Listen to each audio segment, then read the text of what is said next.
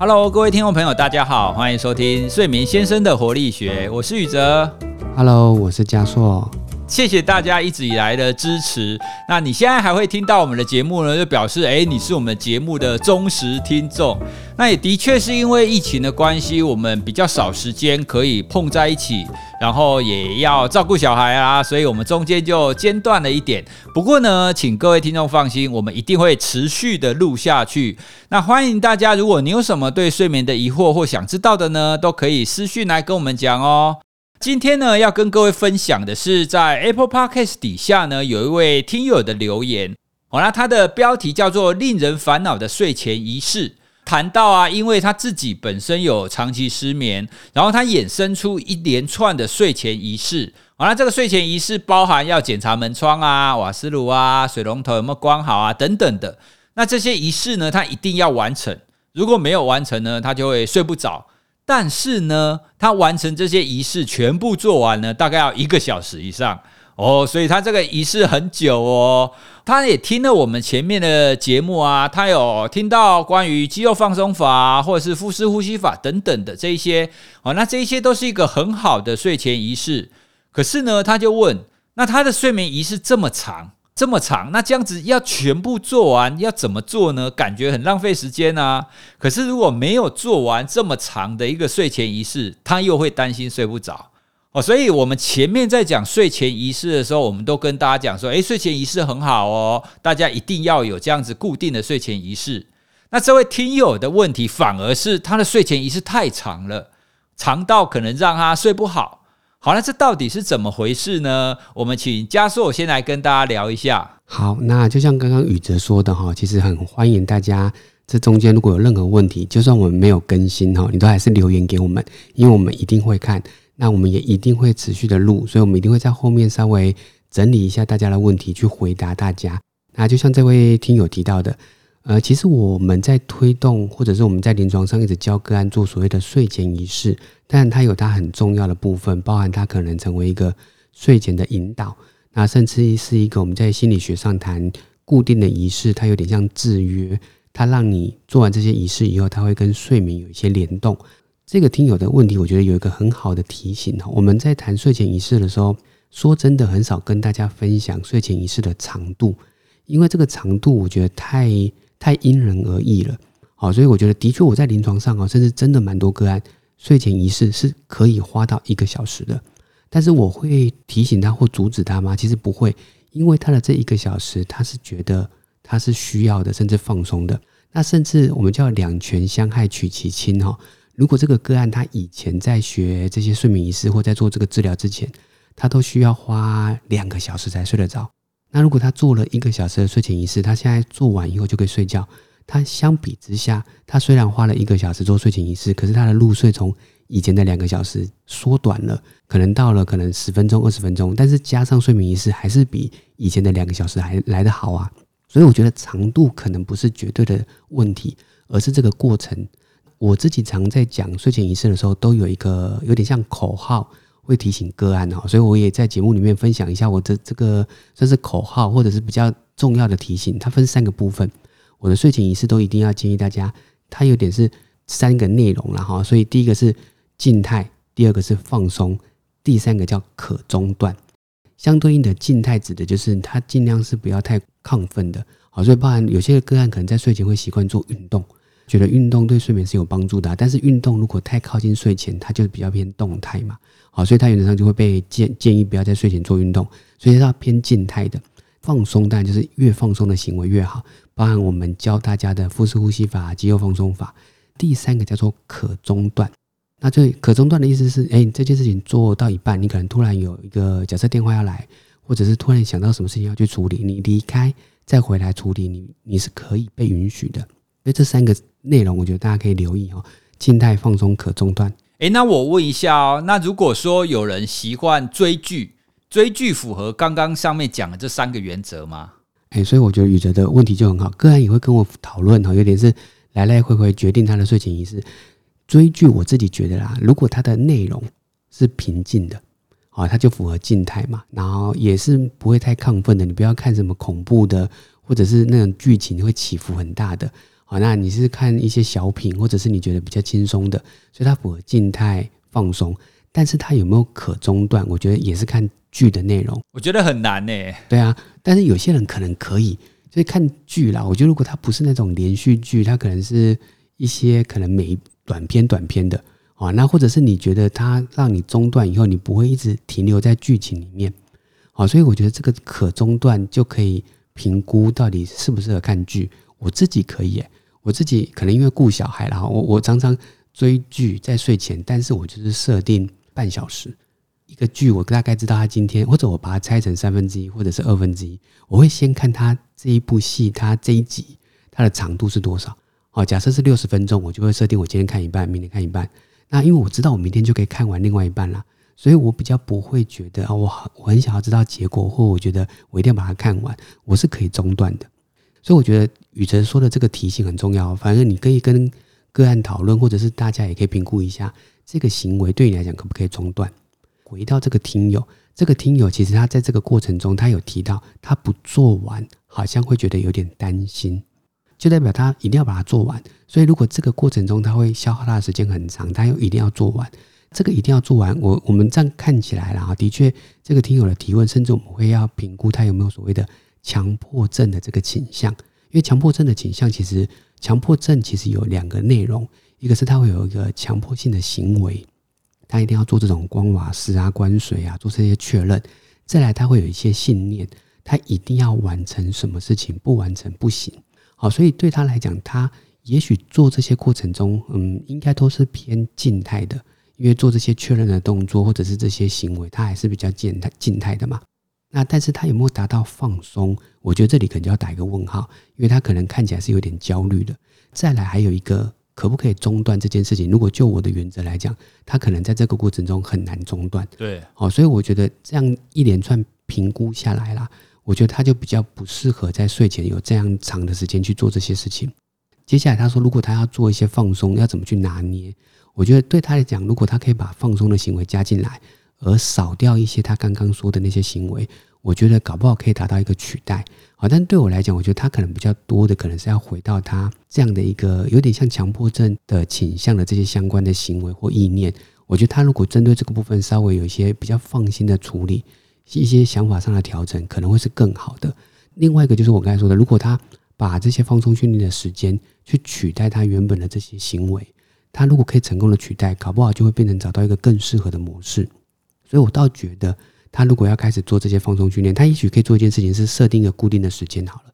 假设他睡前做这些仪式的时间大概就是一小时，接下来加入一个放松，他可能是十分钟或者是三十分钟，他有没有可能就会把他原本的行为去删掉一些？所以，至少睡前的时间，我觉得长度没有改变，他就可能加了这些行为，有可能可以比较容易取代他原本很难放松或中断的这些行为或内容。哦，所以我可以鼓励他看看要不要做一些取代。那如果取代没办法取代他原本的事情，他一定还是要做完。我觉得要针对那些原本的事情，有没有强迫症的这样的一个内容，可能要去做一些进进一步的评估或者是了解。回到这个主题哈，放松或者一些睡前仪式的长度，我觉得长度不是重点，是这样的一个内容的过程有没有达到我刚刚说那三个原则：静态、放松，又可以随时中断。那用这个去评估，好，就像刚才宇哲说的，追剧啊这样的一个行为，或者是有些人看书，看书跟追剧有点像啦。如果你看书，你觉得你可以看到一个段落，时间到了你就停下来，你可以中断。那它又是静态放松的，我觉得那就很，那就是一个很好的睡前仪式。但是如果你看的书，你很想要看到结局，你看一些侦探类的，或者是你看一些，呃，你你你觉得你很想要看到结果的，就会看到天亮，对，就可能看到天亮。那甚至你。关掉以后，我觉得那个可中断，也许再多补充一点，是你甚至结束以后，你的大脑、你的思绪也不会一直在那个内容里面过度的停留太久，因为有些人可能会一直反刍。我们在心理学上有个词嘛，叫 rumination，一直反刍思考。诶，那个那个剧，然后它它带给你什么想法？如果你一直停不下来，那个情绪有可能也会影响到睡眠啊。但是如果他的情绪是你觉得平静的，你可以很 enjoy 在那个故事里面，他又是。静态放松的感觉，那也许你就可以继续保留。好，所以我觉得这三个原则倒是可以跟大家分享。听加硕讲这一些啊，我还想补充一个，我也常常讲的一个原则，因为啊，我们有时候去讲座的时候，常常会遇遇到参与者，他会问说：“诶，老师老师，你常常说睡前仪式你要放松，然后你要听音乐啦，或者是你要用精油啦，你要怎么样啊，等等的。可是你说的这些我都做了啊，为什么我通通做了，但是还是没有效？哦，那我们常常再去追问的时候，会发现其中有一点很重要的是，当他在做这些仪式的时候，他的脑子里在想什么？”比方说，刚刚我我所提的那一种例子，他那一些个案，他有可能说：“哦，好，我说香氛是一个仪式，他可以用香氛来放松。”问题是，他点香氛的时候，他的脑子仍然在想着：“哦，我明天要干什么？我后天要干什么？我还有什么计划没有完成？”要不然就另外一种，他虽然在点香氛，可是他还在想着：哎，我今天什么事情没有做好？哦，好生气哦！我跟谁吵架？怎么样？怎么样？或者谁惹我生气？怎么样？怎么样？哦，所以如果你在做这些睡前仪式的时候，不管你是香氛也好，听音乐也好，任何的睡前仪式，你的注意力、你的思绪仍然没有办法放在当下的时候。你仍然会去想明天、后天的事情，或者去想今天或以前的事情的话，那么你的这个仪式就是无效的哦。所以很多人都会觉得说：“哦，好，老师，你跟我说做什么仪式，我就开始做。”对，没有错。但是你做了以后，如果你没有投入在里面的话，那么你这个仪式的效果就会被抵消掉。哦，所以啊，各位，你不管你的仪式是做音乐也好。或者是刚刚我们讲的精油，或者是任何的放松的仪式都好，请注意，除了刚刚加硕讲的那三个要素以外哦，请记得你的脑子里、你的思绪在想什么哦。那你的思绪呢，一定要投入在这个放松的这一件事情上，不要在做这这个睡前仪式的时候，你还在想担心的事情，那就没有效了哦。所以睡前仪式，不管你是三件还是五件。还有一个关键就是，你做完一个仪式之后，你应该要更放松，然后再做第二个，你应该又要更放松一点哦。它是越来越放松的。好，我觉得宇哲提醒这个非常重要，我自己都觉得我要笔记下来，一定要越来越放松。所以，甚至那个顺序就成为一个很重要的关键，有没有？对。所以，甚至你可以，也也许跟你的治疗师，或者是你自己稍微，甚至重新调整一下。你可能常常做三件事情，但是搞不好顺序一改，它会更放松。嗯。因为那个放松的程度应该是要堆叠，因为最后一刻接着的就是睡觉啊。对啊。所以睡觉是完全放松嘛？所以我觉得宇哲这个提醒，我觉得很棒。我在想我的口号，搞不好就要越来越长了哈。我们变成要五个口号。对，变成是。但有有点难记了，静态放松可中断，但是又要越来越放松。那刚才雨辰说的那个，有点是要投入这件事情，我觉得也是很重要。哎，讲到投入啊，这个投入，我我倒觉得，我觉得这个是现代人的通病。对，现代的人太习惯想要一心多用，所以有可能你就觉得，我我一边做这个听音乐的时候，我就可以一边想一下明天工作要做什么。好，所以我觉得这个搞不好是真的要提醒一下现代的人。因为太容易一心多用了，所以我觉得这个语子这个提醒也很重要。是现代的人在睡前做这些仪式是放松的，但是有时候他们太一心多用。嗯，那顺着刚刚我们讲的投入啊，我记得之前我们有一集也有提过一种方法，我们叫正念刷牙哦。因为大家睡觉前都会刷牙嘛，哦，如果你在刷牙的过程当中啊，你的思绪你可以去感觉。你现在刷的是左边上排的最后两颗牙，然后你刷了几次？然后你在刷的时候呢，你这个牙膏吼泡沫，然后碰到了感觉是什么感觉？那凉凉的吗？还是刺刺的？好，那你正面刷完刷背面，好，就是你把你你的注意力都放在刷牙这件事情上。好，那这个就符合我们刚刚讲的那几个睡前仪式的原则嘛？因为它就是一个很好的帮你把白天的工作跟你要睡觉两个阶段就把它切开来。好，那这就是我自己在做的一个睡前仪式。好，因为透过刷牙来让我区隔开来白天跟要睡觉的放松的状态。我用刚刚正念刷牙这个例子来让来来让各位可以想象一下，哈，就是加硕跟我一共讲的这几个原则，哦，其实呢不一定要香氛啊，或者是听音乐啊，不一定要这种东西，哦，你只要你生活当中有一些行为，那是以睡觉前做的，那你把它放入这几个要点之后，它都可以帮助你成为一个好的睡前仪式。诶，那刚宇哲说的这个算正念刷牙，或者是更专心投入啊？我想要分享一个有点有趣的想法哈。其实很多人，我真的在遇过这种比较偏强迫症的个案哦。他其实有提到，他睡前会因为一直在要做这些强迫症的行为而干扰了睡前的这样的一个情绪，甚至他们会有一个状况是已经上床了，已经要睡觉了，又突然觉得我有什么东西要去做，哦，又再起来确认，甚至这个重复起来，当然就会变成是导致他入睡时间拖长，而且甚至是有点焦虑。我有个案，我在跟他聊说，设设法用一些正念的。呃，行为就像刚才宇哲说，正念刷牙或做一些正念的冥想去改善。那的确，正念有一些参考文献，有些呃论文，其实在看他对于强迫症是可以改善的。很多人应该会在想，我的个案就有提出这个质疑，说：诶，这不是有点矛盾吗？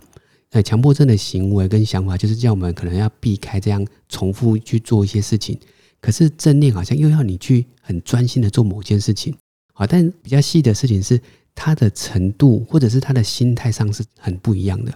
强迫症的人在做这些重复的事情，好像很细致，一直在重复确认水龙头有没有关，要重复洗手，重复做这些事情，甚至重复刷牙。好了，跟刚才宇哲说的正念刷牙一样。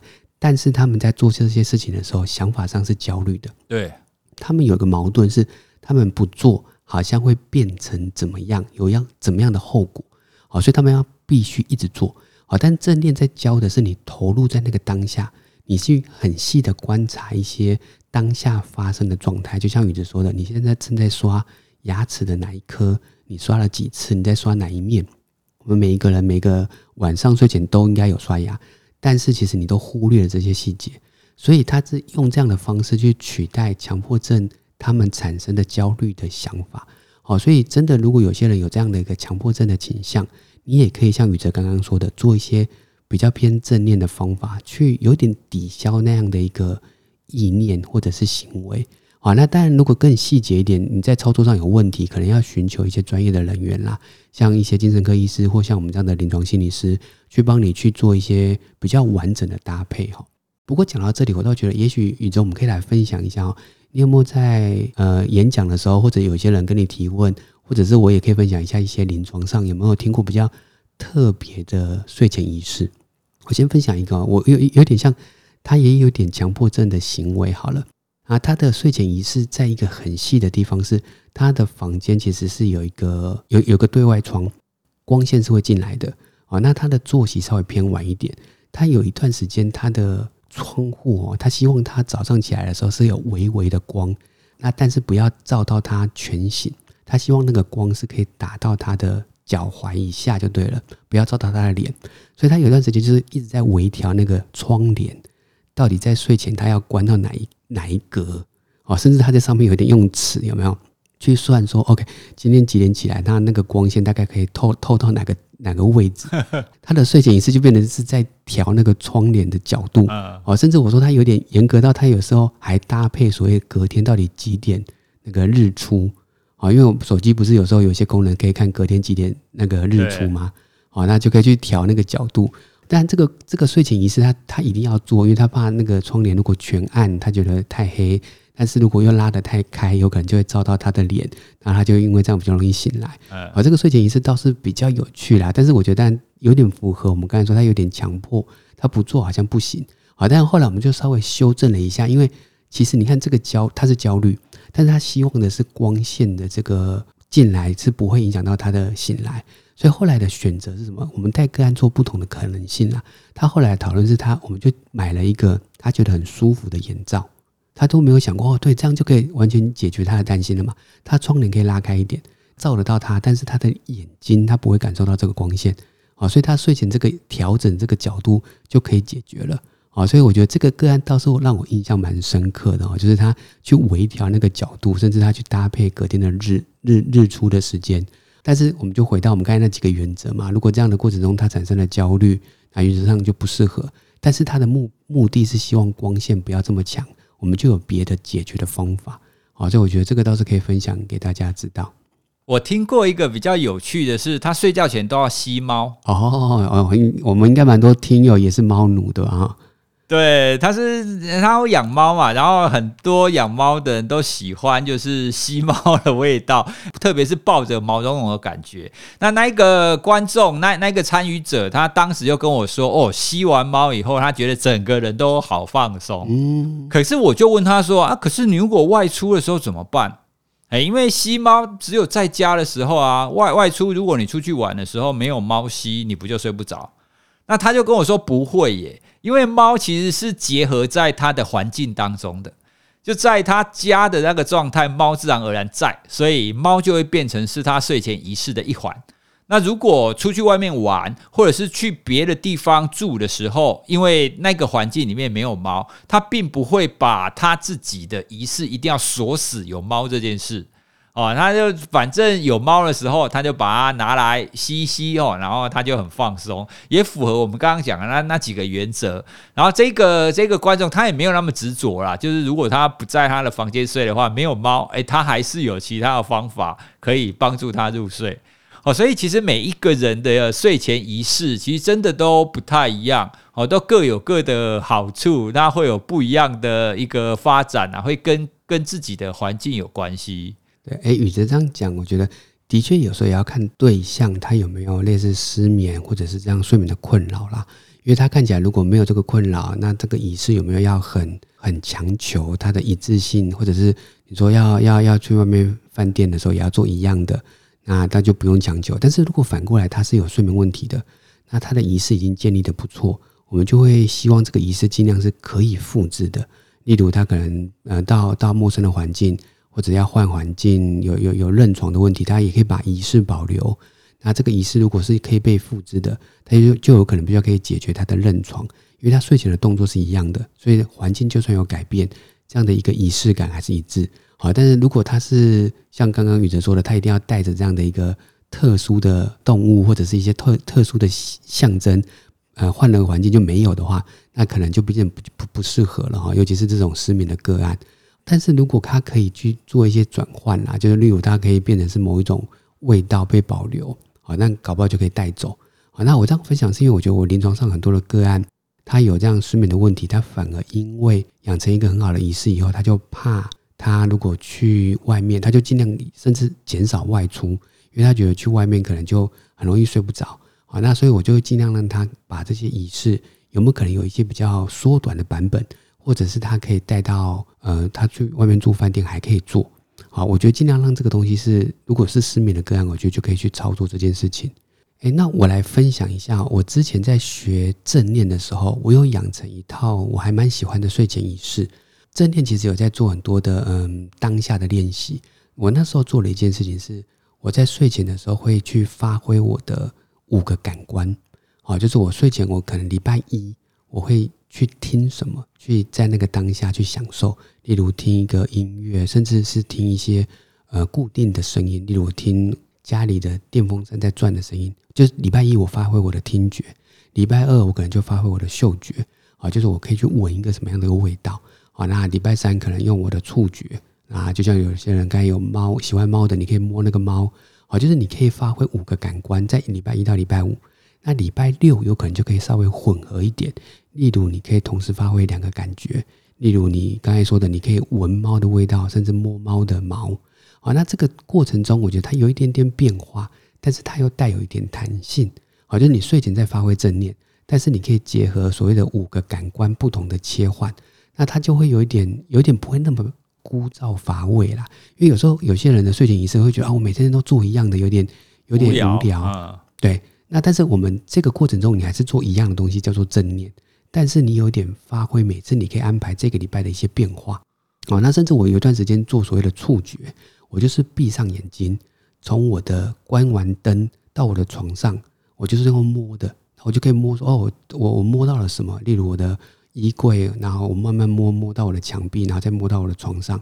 但是我每一天，就算假设我礼拜一都轮到触觉，我就都用摸的，但是我每次都走不同的路。你会发现很有趣哦，你的灯到你的床就这么简单的距离，但是你可能可以走出十条路，这个就是一个很有趣的发现。哦，所以它带有一点点变化，但是它还是在做固定的内容。哦，所以刚才宇哲讲到正念刷牙啦，哦，就想到说，哎，也也可以也可以分享一下这样的一个技巧的一个变化。好，所以让大家可以变成有睡前的仪式，有点固定，但是又带有一点有点创意，然后每次可以有一点点变化这样子。对，所以从我们今天聊的过程当中啊，其实大家可以发现，所谓的睡前仪式，其实并不是说限定一定是什么行为。而是你在做这个行为的时候，你的想法、你的思绪，以及你怎么去操作它哦。你如果操作对，它就是会是一个好的仪式；如果操作错了呢，你它可能就效果不好，甚至有可能会有反效果哦。你可能越做，然后越焦虑。今天跟大家分聊了这一些，主要是希望大家可以更了解什么是好的睡前仪式。那也帮你自己建立一个好的睡眠仪式，然后你也可以想一想，你睡觉前都在做什么，然后做这些事情之后，你有没有更放松了？那久了之后呢，你就会发现，哦，原来做哪一些行为是适合你的睡前仪式，那有哪一些行为可能又不是那么好，哦，那以后睡觉前就尽量不要做。好，那我们今天呢，跟大家聊了一下更深入的关于睡前仪式，它有哪一些原则哦？那要尽要尽量的维持住。